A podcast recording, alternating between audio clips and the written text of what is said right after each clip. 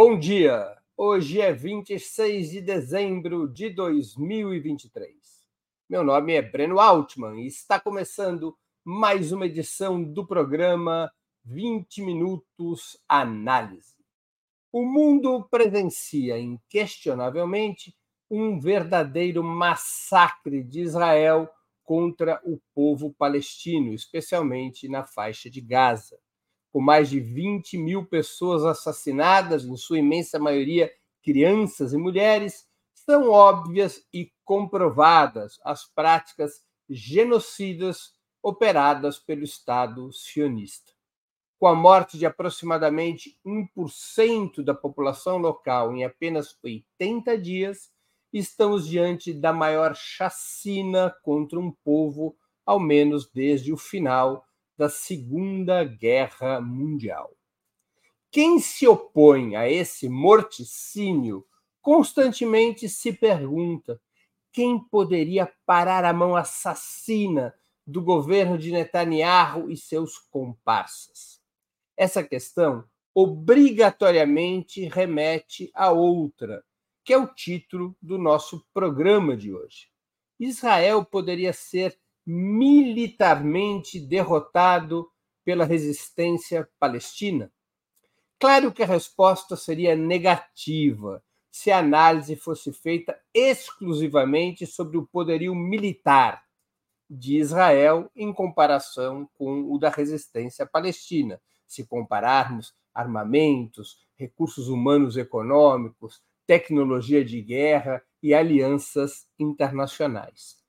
Mas várias vezes ao longo da história, essas vantagens materiais foram insuficientes para a vitória no campo de batalha.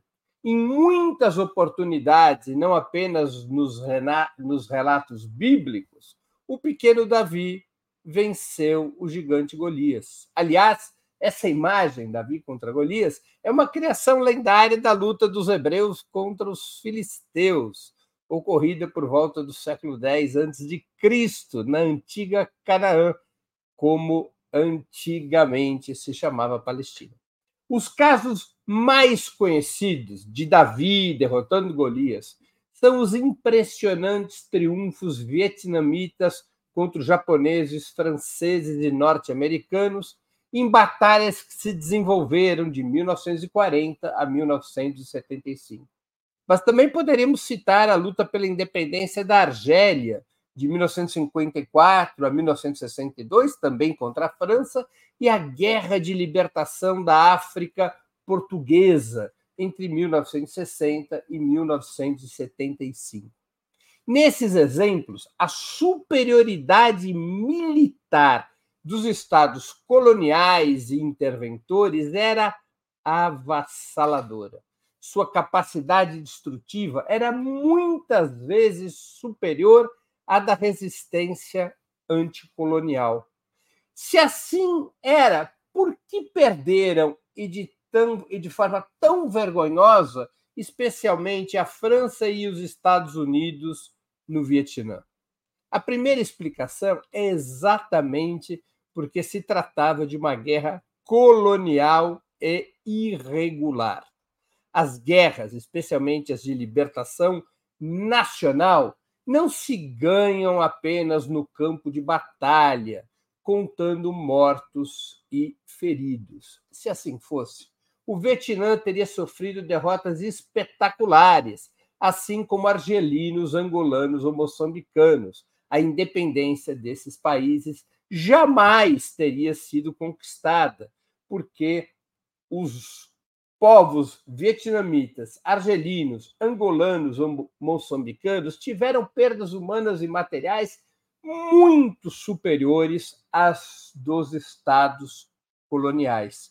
Mas nós sabemos que foi o oposto que se passou.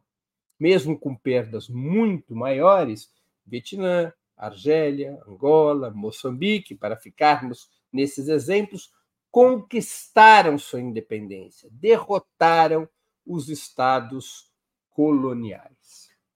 Tem um peso decisivo nesse tipo de conflitos, especialmente quando se alongam, a capacidade de arregimentar eh, as dificuldades para os estados agressores e coloniais arregimentarem apoio interno na opinião pública dos estados agressores e na opinião pública internacional. Conflitos coloniais, quanto mais eles se alongam sem uma solução, eles tendem a colocar a opinião pública contrariamente aos estados coloniais, porque é muito difícil você ter um argumento que crie coesão social quando se trata de uma operação colonial. A deterioração desse apoio costuma provocar pressão política contrária à guerra colonial, à moral das tropas, deteriora a moral das tropas, provoca dissidências e cisões no comando militar. Outro elemento muito importante: as guerras coloniais normalmente adquirem, ao menos em uma etapa inicial, a natureza de uma guerra irregular, de guerrilhas, na qual a predominância bélica perde relativamente eficácia, pois os combates se desenvolvem homem a homem, mulher a mulher, homem a homem, através de emboscadas e ciladas com forte peso do elemento surpresa das guerras irregulares, das guerras de guerrilha, ao contrário das guerras convencionais, a tecnologia militar perde peso pelas características que eu citei das guerras irregulares. Em conflitos com essas características de guerras irregulares, a resiliência moral e ideológica e o apoio popular passam a ter enorme peso, em detrimento da tecnologia e dos demais recursos materiais. Nos casos que elenquei, Vietnã, Argélia e África Portuguesa, as ações de guerrilha, além de provocar choque e pânico nas tropas coloniais, levaram os estados agressores a expor suas entranhas mais sórdidas e violentas, cristalizadas em ataques massivos e indiscriminados contra a população civil. O crescimento do número de mortos entre as tropas coloniais, associado ao, ao horror humanitário contra o colonialismo despido de qualquer fantasia, nos três casos, Vietnã, Argélia e África Portuguesa, levou a opinião pública das metrópoles ocupantes a paulatinamente se voltar contra a guerra colonial, um movimento que ganhou escala internacional, especialmente, particularmente, no caso da guerra do Vietnã. No caso da África portuguesa, a propósito, esse giro na opinião pública local foi um fator decisivo para a Revolução dos Cravos, ocorrida em 1974, que derrubou o regime fascista em Portugal e permitiu a independência de suas antigas colônias africanas. Era tão grande o desgaste com a guerra colonial na África que esse foi um fator fundamental para desestabilizar o regime salazarista e para provocar uma divisão nas Forças Armadas portuguesas que seria fundamental para a vitória da Revolução dos Cravos, que foi conhecida como a revolta, a Revolução dos Capitães de Abril, ou seja, a média oficialidade das Forças Armadas portuguesas se revolta contra o regime salazarista, fundamentalmente em função do desgaste das guerras coloniais.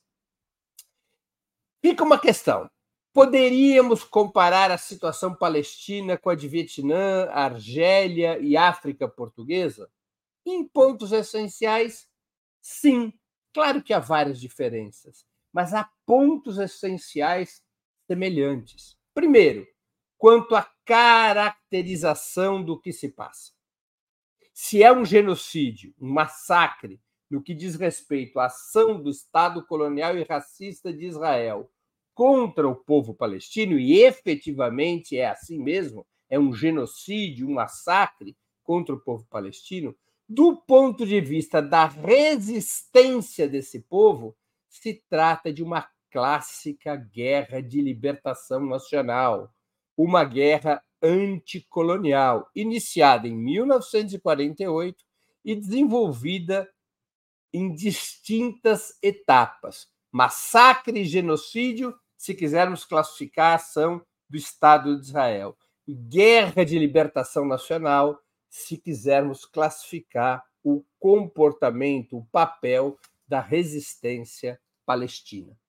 Segundo, a forma dessa guerra anticolonial, como nos outros casos citados, Vietnã, Argélia, África Portuguesa, a forma dessa guerra anticolonial é a do combate guerrilheiro, irregular, sujeito a gigantescos sacrifícios humanos, mas que aposta em enterrar o exército de ocupação, no caso, o exército israelense, em um pântano militar que destrua sua autoconfiança, unidade interna, capacidade financeira de sustentação, apoio social e imagem internacional.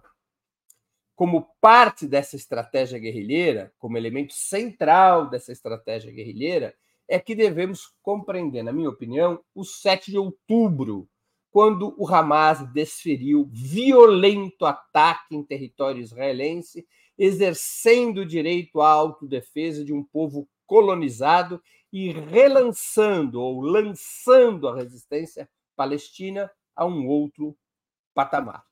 Uma comparação razoável dessa ação, do 7 de outubro do Hamas, seria com a ofensiva do Tet, em 1968, no então Vietnã do Sul, quando a Frente Nacional de Libertação, liderada pelos comunistas contra a ocupação norte-americana, atacou dezenas de alvos militares e civis, tanto norte-americanos quanto de seus aliados sul-vietnamitas, provocando uma onda de choque e pânico que levou as tropas de ocupação a reações descontroladas, dinamitando sua coesão interna e o suporte na opinião pública, dentro e fora dos Estados Unidos. Há uma correlação direta entre a ofensiva do TET, a reação do exército norte-americano e o desabamento do apoio dentro dos Estados Unidos e no mundo à operação de intervenção que os Estados Unidos tinham desencadeado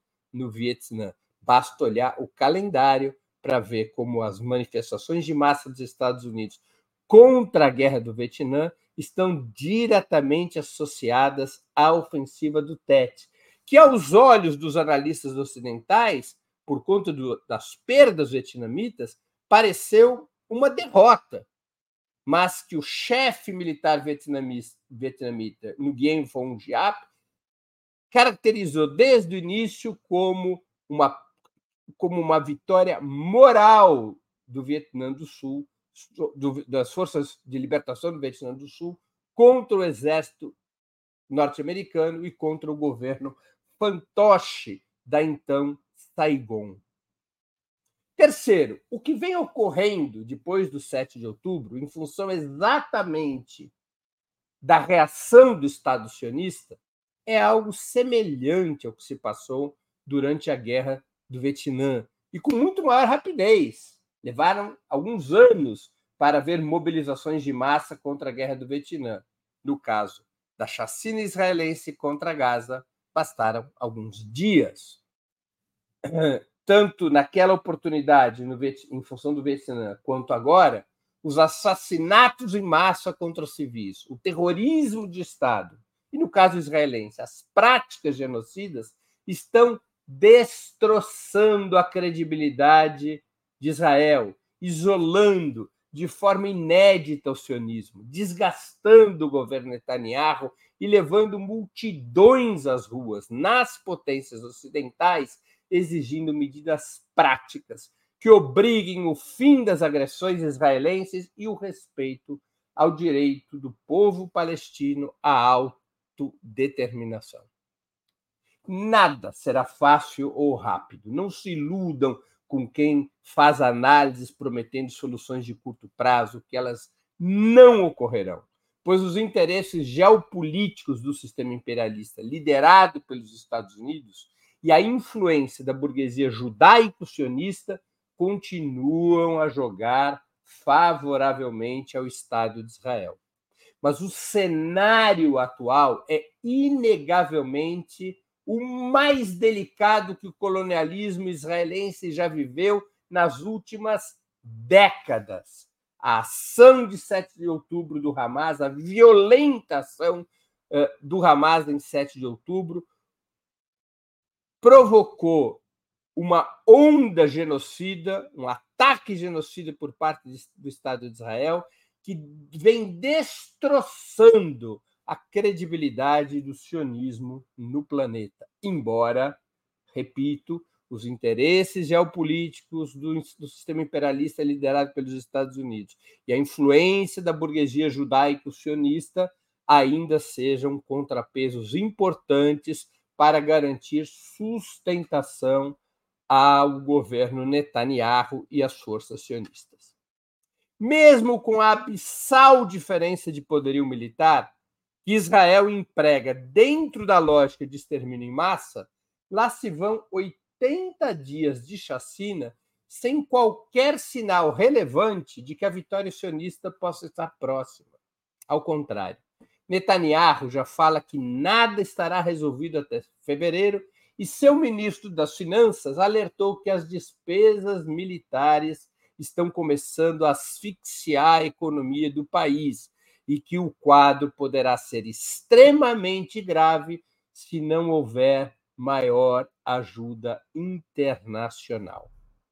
Em quarto lugar, também na comparação com os demais episódios que citei, Vietnã, Argélia e África Portuguesa, as divisões internas da sociedade israelense estão se aprofundando, com crescentes dissidências sobre a estratégia de guerra total conduzida por Netanyahu e mesmo sobre a própria rigidez do projeto sionista, sobre a possibilidade do projeto sionista sobreviver nos marcos de um Estado colonial. Evidente que a maioria em Israel ainda é sionista, a maioria dos judeus ainda é sionista, a imensa maioria, mas estão se avolumando as dissidências a esse respeito, colocando em dúvida uh, a solidez do Estado de Israel como Estado colonial.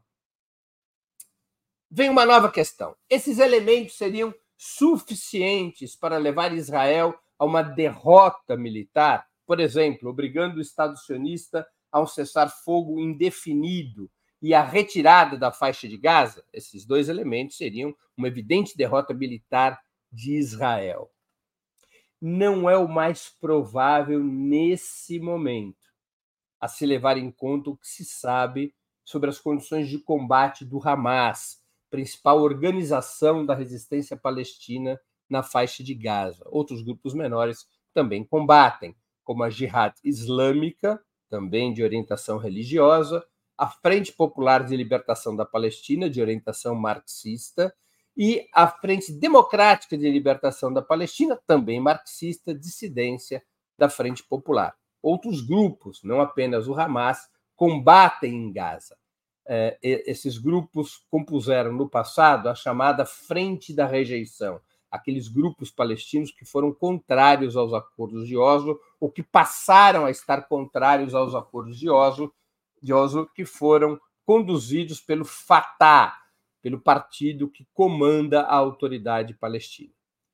Calcula-se de 25 a 40 mil o número de combatentes da resistência palestina em Gaza, somando o Hamas, a Frente Popular de Libertação da Palestina, a Frente Democrática de Libertação da Palestina, a Jihad Islâmica. Somando todos esses grupos, estaríamos falando de um contingente ao redor de 25 a 40 mil combatentes com razoável capacidade de repor perdas, já que se mantém e até cresce o apoio popular à insurgência, não apenas em Gaza, mas também na Cisjordânia. E essa, o crescimento do apoio popular, é uma das razões pelas quais Israel promove o massacre indiscriminado contra civis.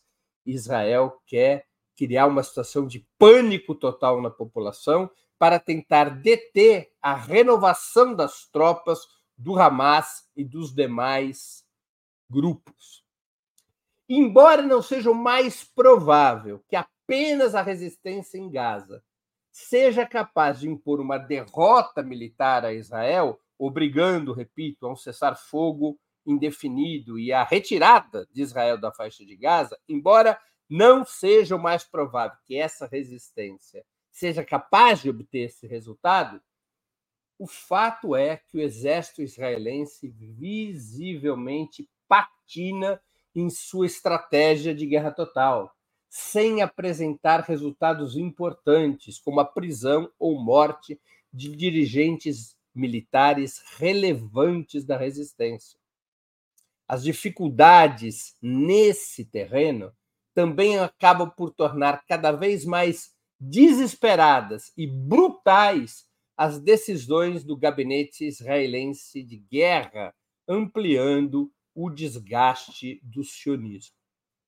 A resistência palestina, embora seja improvável que venha impor uma derrota militar a Israel, ela tem conseguido, é, inequivocamente, a resistência palestina tem conseguido ganhar tempo, tem conseguido manter o Estado de Israel é, longe de obter é, os resultados que almejava e almeja essa resistência palestina, liderada pelo Hamas e com a participação de outros grupos, deve ser vista com muita atenção, porque o que nós estamos assistindo é uma crescente dificuldade de Israel no campo de batalha. Por que, que ganhar tempo é importante para a resistência palestina? Por várias razões. Nós podemos nos concentrar em duas eh, delas em duas ou três dessas razões. A primeira razão: quanto maior o tempo, maior o desgaste de Israel. O tempo joga contra o sionismo. Quanto maior o tempo em que a resistência palestina consegue enfrentar o exército de Israel, sem que o Estado sionista alcance seus objetivos, maiores as condições, maiores as possibilidades do desgaste internacional da crise interna na sociedade israelense, do isolamento do governo Netanyahu, da marginalização do próprio governo Netanyahu no cenário mundial. O tempo joga a favor da resistência, o tempo joga contra o Estado sionista. Portanto, essa capacidade que a resistência palestina tem é, revelado na faixa de Gaza de deter o Estado de Israel de deter o exército sionista permite mais tempo para deterioração da imagem internacional de Israel. Isso é um ponto muito importante. Muito importante. E nós já começamos a ver os primeiros resultados de, do que significa ganhar tempo. Mesmo que inócua, pela primeira vez se aprovou uma resolução no Conselho de Segurança da ONU, com abstenção dos Estados Unidos, falando em corredores humanitários, falando em ajuda humanitária, atribuindo algum nível de responsabilidade às Nações Unidas para organizar essa ajuda humanitária. É verdade que Israel respondeu a essa resolução da ONU com um bombardeio brutal no dia do Natal, com a morte de mais de 100 pessoas apenas em um campo de refugiados deu troco contra o Conselho de Segurança, mas é um sinal de deterioração importante do apoio internacional a Israel e do apoio dos Estados Unidos a Israel, porque Biden está sob muita pressão, especialmente levando-se em conta que daqui a 11 meses ele disputará eleições contra Donald Trump. Essa deterioração internacional da imagem de Israel e essa deterioração dos governos, da imagem dos governos que apoiam Israel, são fatores fundamentais, como ocorreu na Guerra do Vietnã, na Argélia, na independência da África Portuguesa. Essa deterioração da imagem interna e internacional, essa deterioração ela é decisiva para criar condições de uma derrota militar sobre o Estado de Israel. Segundo, O tempo também é importante para que novos atores militares se envolvam no conflito, retirando esse peso brutal que recai sobre a resistência palestina na faixa eh, eh, de Gaza. Que outros atores são esses? E é muito importante nós ah, abordarmos isso. O caso mais notório nesse momento são os Houthis do Iêmen. Os Houthis também são um grupo muçulmano, um grupo anti-imperialista uh, que tem mais de 30 anos de existência. E os Houthis estão bloqueando os navios israelenses no Mar Vermelho.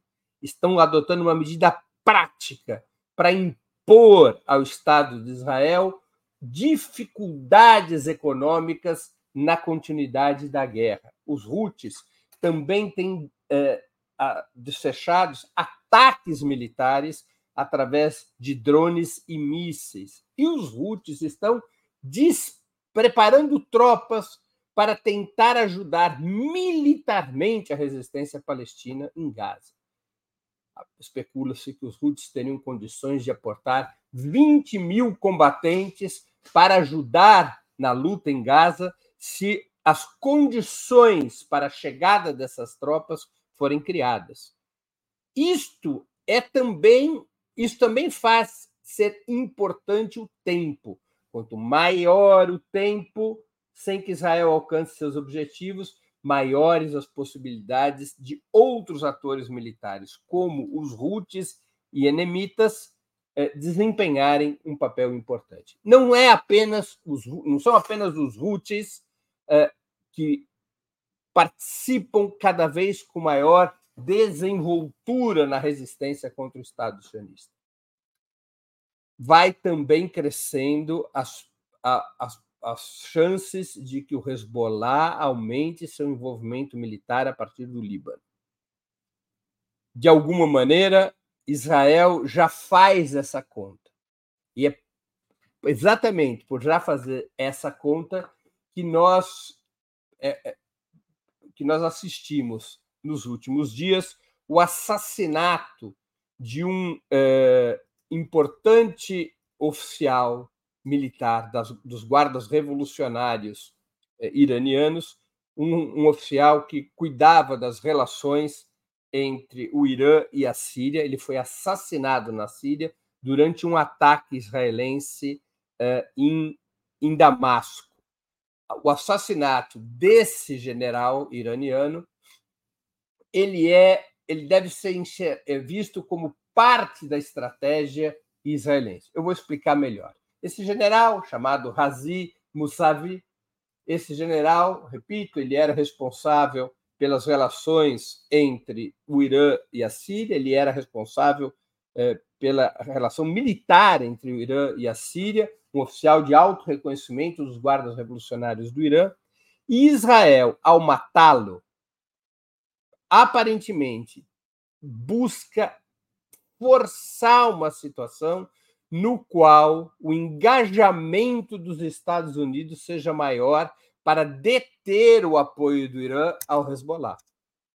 Israel faz uma espécie de jogo de sinuca, bate a bola num canto para acertar numa outra caçapa, para colocar a bola numa outra caçapa. Mata o oficial iraniano para provocar uma reação do Irã e essa reação do Irã provocar um maior envolvimento dos Estados Unidos como grande escudo para o Estado sionista, num momento em que as pressões dentro dos Estados Unidos parecem mover Biden para uma posição mais crítica ao governo de Netanyahu. O Irã não tem como não responder a esse ataque, porque o Irã pode se ver numa situação difícil se não oferecer alguma resposta ao assassinato de um alto oficial dos guardas revolucionários. Esse, essa resposta do Irã pode vir de várias formas, isso ainda não está claro como ela ocorrerá, mas evidentemente o Irã responderá. Uma das possibilidades mais é, previsíveis é com maior envolvimento do Hezbollah no conflito. O Hezbollah é uma força mais é, musculosa do que o Hamas. O Hezbollah tem um maior nível de armamento. O Hezbollah se desenvolveu e cresceu muito durante a guerra da Síria, no qual ele cumpriu, esse grupo cumpriu um papel decisivo no enfrentamento do Estado Islâmico e dos grupos opositores que foram armados e financiados pelos Estados Unidos para derrubar o governo Assad. O Hezbollah é também um grupo religioso como o Hamas, mas é um grupo de é, orientação xiita e não sunita. O Hamas é sunita, o Hezbollah é xiita e muito vinculado ao Irã. O Irã é o grande é, apoiador do Hezbollah.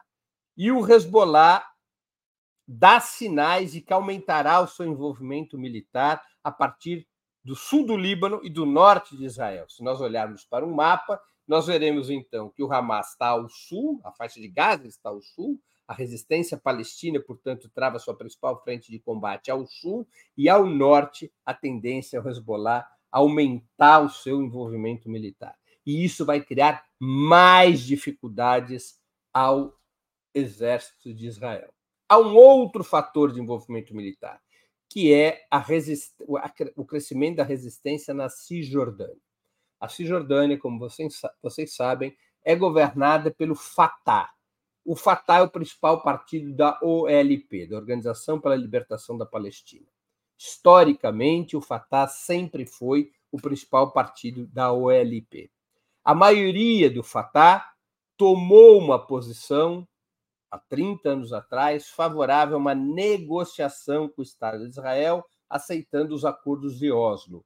Pelos acordos de Oslo, trocava-se terras por paz, ou seja, a autoridade palestina pôde ser implantada em 167 enclaves territoriais descontínuos nos territórios palestinos ocupados por Israel é, desde 48 e fundamentalmente desde 1967, em troca de renunciar à resistência uh, armada contra o Estado de Israel. Os acordos de Oslo eles dividiram os territórios ocupados em três áreas: área A, área B e área C. Na área A, que são esses 167 enclaves eh, dirigidos pela autoridade palestina, na área A são territórios dirigidos tanto do ponto de vista civil quanto militar pela autoridade palestina. A área B, os territórios são dirigidos pela autoridade palestina do ponto de vista civil, mas do ponto de vista militar, continuam sob ocupação israelense. E na área C, é tudo controlado por Israel. Na área C e na área B, o sionismo incentivou a criação de assentamentos judaicos, são mais de 700 mil colonos judeus é, nessa, nesses territórios ocupados, praticamente impedindo a constituição de um contínuo territorial que dê origem no futuro a um Estado palestino. Quer dizer, o Estado de Israel, através do estímulo a esse colonialismo judaico, criou um obstáculo intransponível para a criação do Estado palestino. Uh, imitando um pouco a estratégia da África do Sul de criar os bantustões negros, né? pequenos territórios governados pelos negros, uh, impedindo sua unificação territorial naquele, naquele país.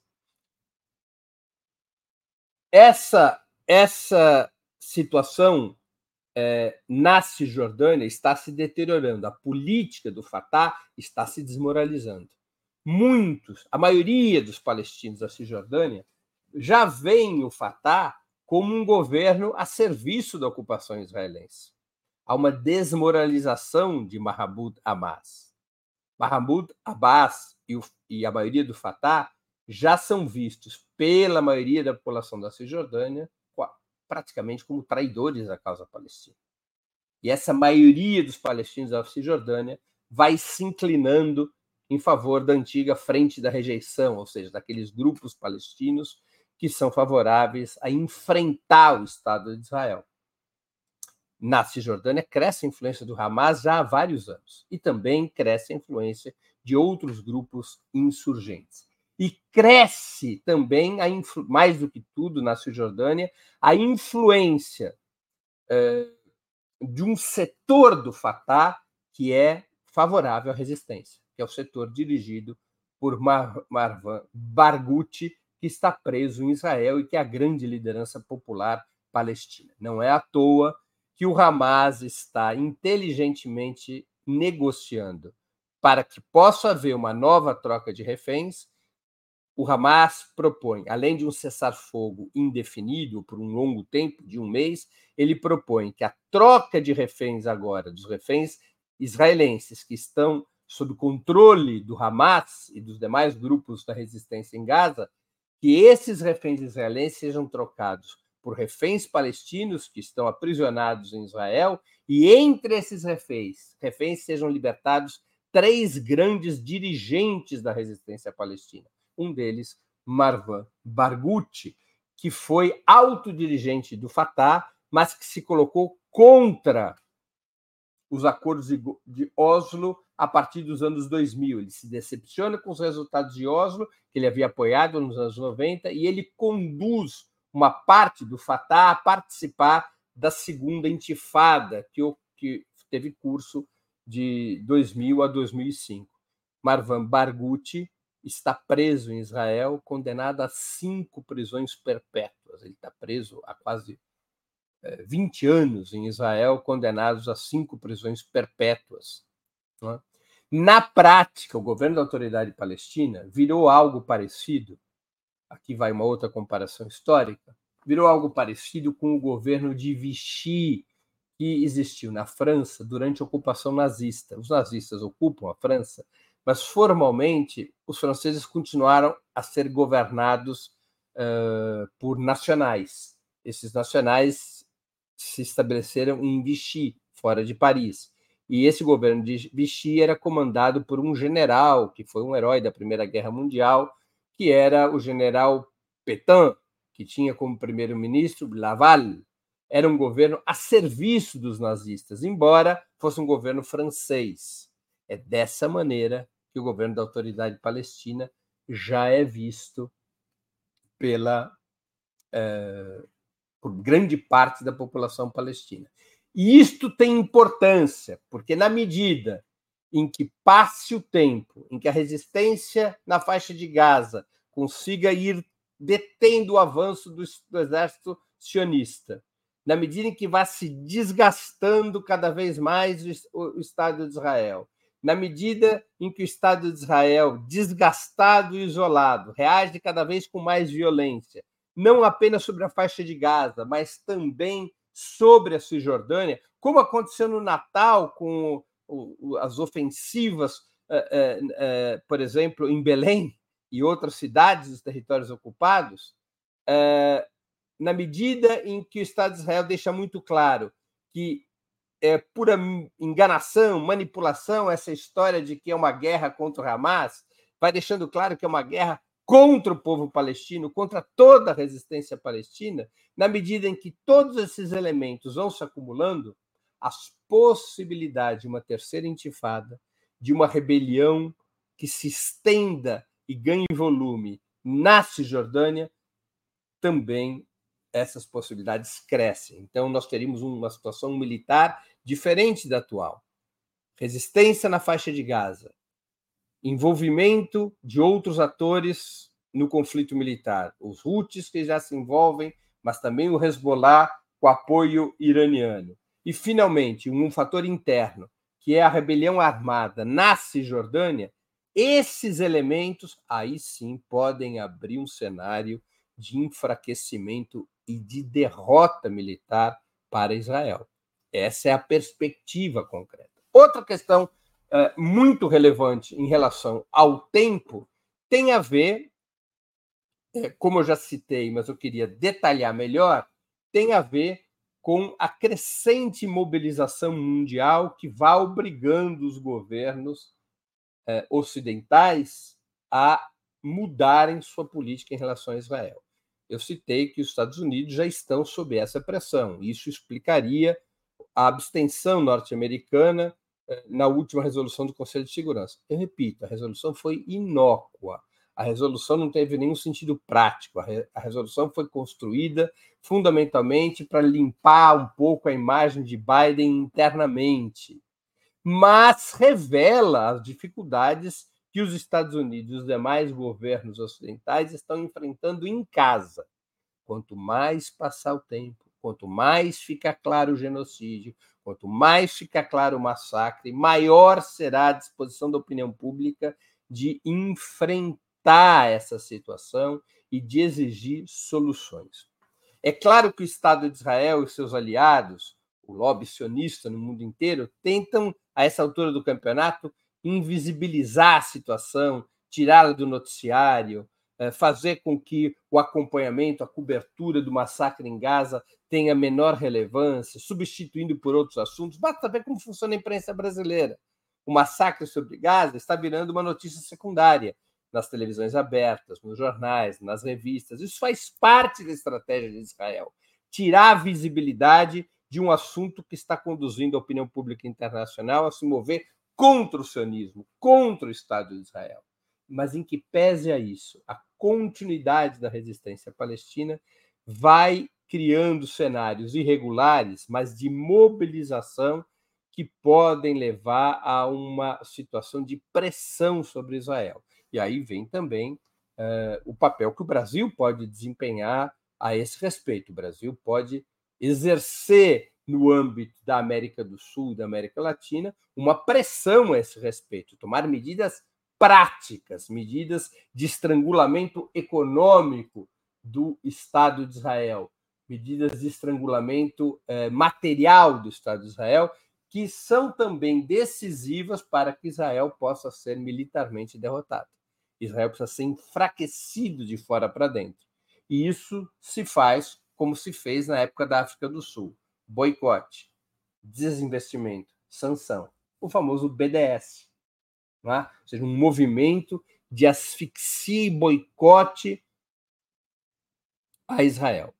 O Brasil está atrasado nisso. Nenhuma medida prática foi tomada até agora, embora o governo do presidente Lula tenha uma clara posição de denúncia do genocídio e de denúncia do massacre do Estado de Israel contra o povo palestino. O presidente Lula almoçou no dia de Natal com os repatriados brasileiros e seus familiares palestinos. Foi um gesto simbólico muito importante, reafirma a posição do presidente Lula contra o genocídio e contra o massacre, mas está na hora de medidas práticas, de uma pressão popular em todos os países do, Ocidente, em todos os países que têm relações com Israel, aí não só no Ocidente, mas também nos países árabes, pressões cada vez maiores para que medidas práticas sejam tomadas. Medidas práticas que provoquem dor no Estado de Israel, dor financeira, suspensão de acordos comerciais, suspensão de relações diplomáticas, que transformem o Estado de Israel num pária, como foi feito com a África do Sul na luta contra o apartheid. São medidas práticas que também ajudam a, a, a tornar mais provável uma derrota militar do Estado de Israel. Boicote, desinvestimento, sanções. Está aqui na tela. Isso faz parte, isso é essencial para que seja possível derrotar militarmente o Estado de Israel. Esses elementos, e aqui eu quero concluir minha exposição, todos esses elementos têm se desenvolvido com muitos sacrifícios humanos, gigantescos sacrifícios humanos, mas todos esses elementos têm se desenvolvido é, em favor da causa palestina desde o 7 de outubro. Os sacrifícios são gigantescos. São dezenas de milhares de mortos, de feridos, de, de deslocados. É uma situação dramática, como são dramáticas todas as lutas anticoloniais. Foi dramática a luta do povo vietnamita contra japoneses, franceses e norte-americanos. Foi dramática a luta do povo argelino contra o colonialismo francês. Foi dramática a luta eh, em Angola e Moçambique contra o colonialismo português. A luta anticolonial é dramática. Ela pressupõe um grau de sacrifício brutal, que é o que está acontecendo na Palestina. Mas esse sacrifício não é em vão. As condições têm se desenvolvido favoravelmente, com todas as dificuldades e problemas a resistência palestina em Gaza é maior do que o Estado de Israel calculava. A opinião pública mundial se mexe contra o Estado de Israel em favor de um cessar-fogo indefinido, em favor da troca de reféns, em favor da retirada de Israel da faixa de Gaza, em favor da autodeterminação do povo palestino. A opinião pública se move em função desses objetivos de uma maneira inédita. Nunca houve tamanha mobilização em favor da causa palestina no mundo, nos Estados Unidos, na França, na Alemanha, na Itália, na Inglaterra. São mobilizações gigantescas que a gente só assistia na época da Guerra do Vietnã. Terceiro, com o tempo, novos atores militares estão se envolvendo no conflito, a exemplo dos Houthis. E isso vai se disseminar. Nós vamos assistir movimento, movimentos cada vez mais intensos do Hezbollah, nós vamos assistir movimentos cada vez mais intensos na Cisjordânia, nós vamos assistir reposicionamentos nos países árabes que, por enquanto, estão lavando as mãos. Ainda assim, ainda que estejam lavando as mãos, após o 7 de outubro, houve uma ruptura das negociações entre a Arábia Saudita e o Estado de Israel no, ar, no âmbito dos chamados Acordos de Abraão, pelo qual a Arábia Saudita aceitaria a existência do Estado sionista uh, em troca de uh, acordos comerciais e entregaria a Israel o fim do financiamento à faixa de Gaza e ao Hamas. A, África, a Arábia Saudita rompeu essas negociações, porque a, o, passaram a ocorrer dentro da Arábia Saudita gigantescas manifestações em solidariedade aos palestinos. Vai haver uma movimentação dos países árabes, as condições começam a amadurecer nesse sentido. Uh, e essa mobilização se estende também para a Turquia, e vai haver, até porque eh, não há como não haver, um maior envolvimento do Irã. E nós teremos também um posicionamento cada vez mais firme de dois fortíssimos integrantes do Conselho de Segurança, que são a Rússia e a China. Então, essas condições favoráveis à resistência palestina, embora numa situação de extremo sacrifício, de extrema dificuldade, essas condições estão avançando. Nós, claro, devemos denunciar cada vez mais, nos mobilizarmos contra isso, as práticas genocidas de Israel, o massacre contra o povo palestino na faixa de Gaza. É evidente que nós devemos eh, nos envolver cada vez mais, mais mobilizações, mais protestos, mais iniciativas. Agora, sabendo, e isso deve ser um combustível para o nosso ânimo, sabendo que essa mobilização não é em vão, essa mobilização se dá num quadro em que a resistência palestina avança e que o Estado de Israel e o colonialismo israelense estão se isolando. E essas condições, ao se desenvolverem, podem tornar possível a derrota político-militar do Estado de Israel obrigando o Estado de Israel a cessar fogo indefinido, obrigando o Estado de Israel a se retirar da faixa de Gaza, obrigando o Estado de Israel a negociar o direito à autodeterminação do povo palestino. A situação é dramática, mas a causa palestina vive uma nova etapa, uma nova etapa que tem esperança, que tem chances de triunfo, que tem chances de vitória, e uma vitória do povo palestino contra o Estado sionista, contra o Estado colonial e racista de Israel, essa vitória será uma vitória de todos os povos. Será uma vitória contra o sistema imperialista liderado pelos Estados Unidos. Será uma vitória contra o último regime colonial da face da Terra. Portanto, não nos não desanimemos. Entremos em 2024 convictos de que as chances de vitória da causa palestina são maiores do que jamais foram, porque os palestinos resistem, porque os palestinos dão exemplos de resistência, porque os palestinos estão lutando e a sua luta vai ganhando cada vez mais apoio mundial, enquanto os sionistas se isolam, perdem o, o próprio direito moral a reivindicar seus objetivos. O Estado de Israel vai perdendo seu próprio direito moral à existência. os sionistas vão se, se é, vão aparecendo cada vez mais aos olhos do mundo como uma corrente racista, colonial, belicista, violenta. E isso ajuda a causa palestina. Devemos continuar e ampliar a solidariedade, porque a vitória, embora seja difícil e exija muito sacrifício, sacrifício do povo palestino, essa vitória é possível, não é uma fantasia, passou a ser uma realidade, uma realidade, uma possibilidade real que é construída pela enorme capacidade de luta e resistência do povo palestino.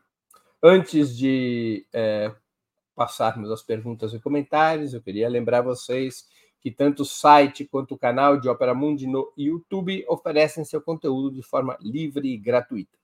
Mas para sustentarmos nossa atividade jornalística é indispensável o apoio financeiro de nossos leitores e espectadores. Esse apoio pode ser dado de seis formas. A primeira, através de uma assinatura solidária em nosso site, no endereço operamundi.com.br barra apoio. Eu vou repetir o endereço do nosso site, operamundi.com.br barra apoio. A segunda, se inscrevendo como membro pagante em nosso canal no YouTube. A terceira, contribuindo com Superchats. A quarta, com Super Sticker. A quinta, escolhendo a ferramenta Valeu, valeu demais, quando assistirem aos nossos programas gravados. E a sexta forma de contribuição é através do Pix. Nossa chave nessa modalidade, nossa chave no Pix é apoia.operamundi.com.br. Vou repetir nossa chave no Pix apoia.operamundi.com.br.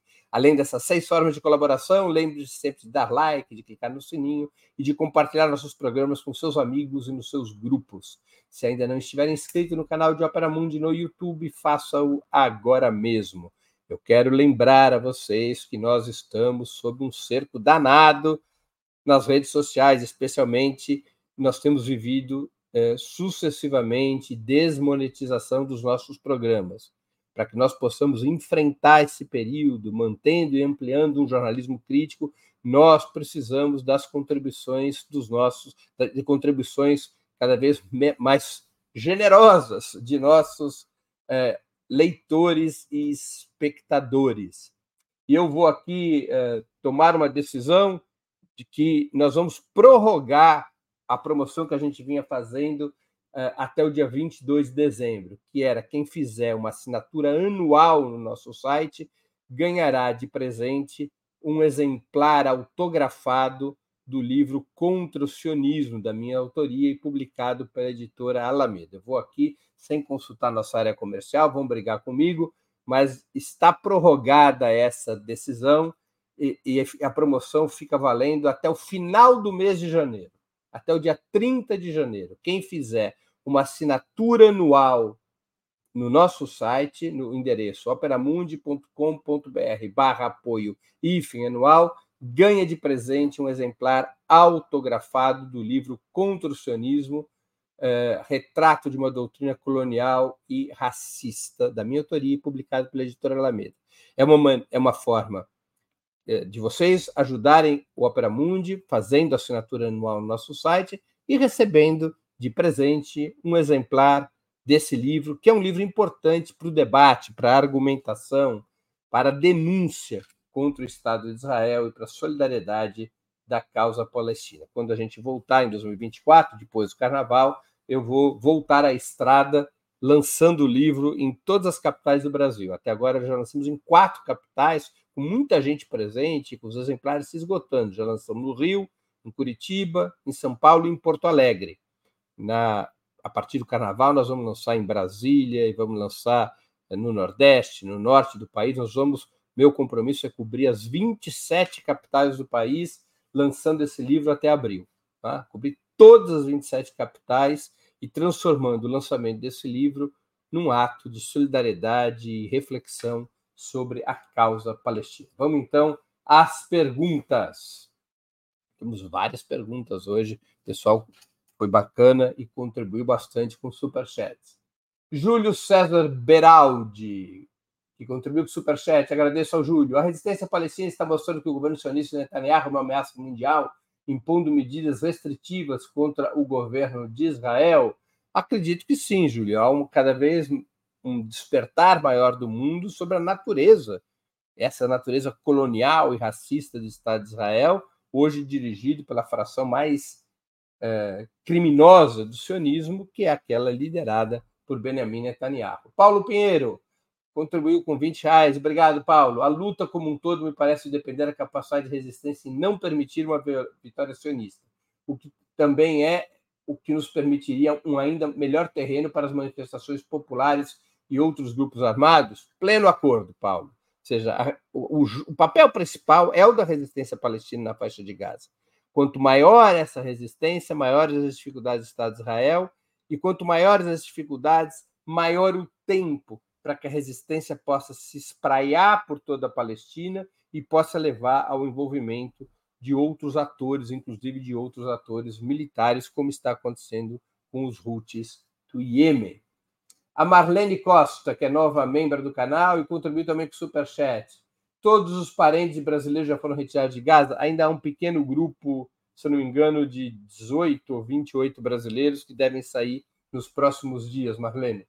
Daniele Queiroz contribuiu com 100 reais. Puxa, Daniele, muito obrigado por uma contribuição de superchat tão generosa que sirva de exemplo e ânimo aos demais. A Daniele é, pergunta: Breno, o apoio da população da faixa de Gaza ao Hamas, mesmo com todas as mortes, permanece o mesmo? Segundo pesquisas recentes, sim. E você não vê tampouco qualquer informação, notícia de protestos contra o Hamas. Ao contrário, a única explicação de por que Israel não consegue é, matar e prender lideranças e militantes do Hamas é que eles estão como dizia o Mao Tse Tung, mergulhados no mar como peixes no meio do cardume. Né? Ou seja, é, é, o, o, exército israelense não consegue é, localizar e agir contra esses militantes do Hamas exatamente porque eles estão inseridos na, na população palestina que luta pela sua liberdade, que luta contra o colonialismo. A luta anticolonial une os povos, historicamente sempre foi assim. E é assim que está acontecendo na faixa de Gaza. Na minha avaliação, segundo as informações que eu possuo, Daniele. Alberto Alves, Breno, a sua proposta de um Estado único e democrático não é irrealista? Afinal, os palestinos dominariam o Estado e o governo pela maioria populacional e acabariam com Israel. Alberto, nós tivemos já a oportunidade de tratar isso em detalhe num outro programa, não é? Sobre a solução de dois Estados e um Estado. É, eu sou defensor de um Estado único, laico e democrático, Uh, e não, não vejo uh, por que, que, nós, que isso seria ruim para os judeus, acho até o oposto. Tá? Uh, acabar com Israel não acabaria com Israel, acabaria com o regime sionista, que é o que tem que acabar mesmo. Como acabou o regime do apartheid na África do Sul. Na África do Sul, se discutiu a solução de dois estados, num certo momento, em criar um Estado negro e, um, e ter o Estado Boer, o Estado racista, o Estado branco da África do Sul. Essa foi uma proposta que teve lá seus apoiadores entre os boeres, entre os apoiadores do regime do apartheid e também dentro do movimento é, de libertação negra, criar um Estado negro. É? É, o principal líder dos Zulus, lá na África do Sul, chegou a propor isso. E por isso mesmo apoiava os bantustões, que eram os enclaves que o regime do apartheid permitia é, para a governança negra. É, esse, esse sistema levaria a que você tivesse permanentemente um Estado forte e um Estado fraco, subordinado, dominado. A solução na África do Sul foi um homem, uma mulher, um voto. E o que acabou acontecendo? A maioria negra se estabeleceu, sem que houvesse perseguição, a minoria branca se fez uma transição para um Estado único, laico e democrático. A experiência histórica mostra que isso é possível. Agora, qualquer solução na Palestina passa pelo fim do regime sionista. É isso que você chamou do fim do Estado de Israel. Não é o fim dos judeus na Palestina. É o fim do regime sionista. Ele tem que acabar. Não há qualquer solução enquanto existir o regime sionista. E a maneira do regime sionista acabar é o fim do apartheid, é o fim da, da ocupação territorial, é a construção de um Estado único democrático, que pode passar por diferentes fases. Você pode até ter uma fase em que você constitui, constitui um Estado palestino que vai estabelecer uma confederação com, com, com um Estado de Israel libertado das regras do apartheid. Você pode estabelecer transições, mas não há solução estrutural sem o fim do regime sionista, sem um Estado único, laico e democrático, como foi a proposta histórica da OLP até o, os acordos de Oslo, como foi a proposta é, para a Palestina do movimento comunista até 1947. A existência de um regime colonial e racista, que, como todo regime colonial é expansionista, é o grande problema que impede qualquer solução de dois estados, de um estado, qualquer solução. Espero que eu tenha conseguido responder a tua pergunta, Alberto, muito obrigado. Você é muito generoso, está sempre aqui é, contribuindo com, com o Opera Mundi. Fernando Borges, Breno, por que a demora das nações árabes em tomar para si a defesa da Palestina? Porque os países árabes, nos últimos 30 anos, passaram a estar é, sob uma hegemonia cada vez mais forte dos Estados Unidos. E ao estar sob uma hegemonia cada vez mais forte dos Estados Unidos, estabeleceram relações cada vez mais próximas com Israel. E os Estados árabes, especialmente os Estados petroleiros, perderam um pouco do seu poder de fogo, porque os Estados Unidos não são mais dependentes do petróleo, ao contrário do que acontecia até uns 15 anos atrás. Os Estados Unidos, em função do fracking, né, do, do, petróleo extraído da, do esmagamento das pedras de xisto, os Estados Unidos não são mais dependentes do petróleo do Oriente Médio. Eles não querem que o petróleo do Oriente Médio caia nas mãos da China e da Rússia, claro, eles não querem que as grandes empresas americanas percam seus negócios no Oriente Médio, claro, mas aquela dependência que os Estados Unidos tinham do petróleo do Oriente Médio, ela não existe mais. E isso enfraqueceu o poder de negociação, enfraqueceu relativamente o poder de negociação dos países árabes. Então também tem esse elemento. E esses os países árabes, sob hegemonia norte-americana, mais próximos de Israel, governados por elites corruptas, uh, vinculadas à renda petroleira, eles vão se mover em função da. Eles vão poderão vir a adotar e virão adotar posições mais duras contra Israel na medida em que cresça a mobilização pró-Palestina dentro desses países. Isso está acontecendo. Isso está acontecendo. Uh, ansioso ancião contribuiu com o superchat. O assassinato de Soleimani, de Qassem Soleimani, em 2020, tem alguma relação com os acontecimentos recentes da Palestina? Não, não, não guarda nenhuma relação direta com, com a Palestina. Ali, na verdade, é, se tratou do governo Trump, né? foi uma operação ordenada pelo governo Trump para pressionar o Irã. Naquele momento, a questão palestina estava relativamente é, esmaecida, né? enfraquecida. Uh, agradeço também a Carolina Ribeiro Prado Passos, que fez uma enorme contribuição de super, de super sticker, 200 reais, e escreveu assim: Breno, meu mais forte abraço, mais sincero afeto e solidariedade, beijo na testa e no coração. Puxa, Carolina, muitíssimo obrigado pela sua contribuição e pelas suas palavras. E também agradeço a Elizabeth Ventura de Oliveira, que se tornou membro do nosso canal. Com isso, eu termino uh, as questões que nos foram feitas. Também chegamos aí no tempo normal do programa, uma hora de duração. Uh, e eu queria agradecer a vocês, agradecer a nossa, a nossa audiência, em especial, claro, a quem colaborou ou vier colaborar com a sustentação financeira de Opera Mundi. Quero também desejar a todos um feliz ano novo. Esse foi o último 20 minutos análise de 2023. Amanhã, dia 27, teremos o último programa do ano, 20 minutos. Amanhã, dia 27 de dezembro, às 11 horas da manhã, assistam. Eu farei uma entrevista com o João Pedro Stedley, líder histórico do movimento dos trabalhadores sem terra. É uma entrevista de balanço do ano de 2023, eh, de balanço do governo Lula, do primeiro ano do governo Lula, de perspectivas em relação a 2024 e aos próximos anos, e também sobre as questões internacionais. João Pedro Stedley é um grande quadro uh, dos movimentos populares e da esquerda brasileira, é uma opinião que a gente sempre deve ouvir com muita atenção. Tá bem? Então a gente se encontra amanhã às 11 horas da manhã. De toda maneira, eu deixo aqui meus votos de feliz ano novo para quem não puder comparecer amanhã às 11 horas da manhã. Vocês sabem que sem vocês, nosso trabalho não faria sentido e não seria possível. Um grande abraço a todos e a todas.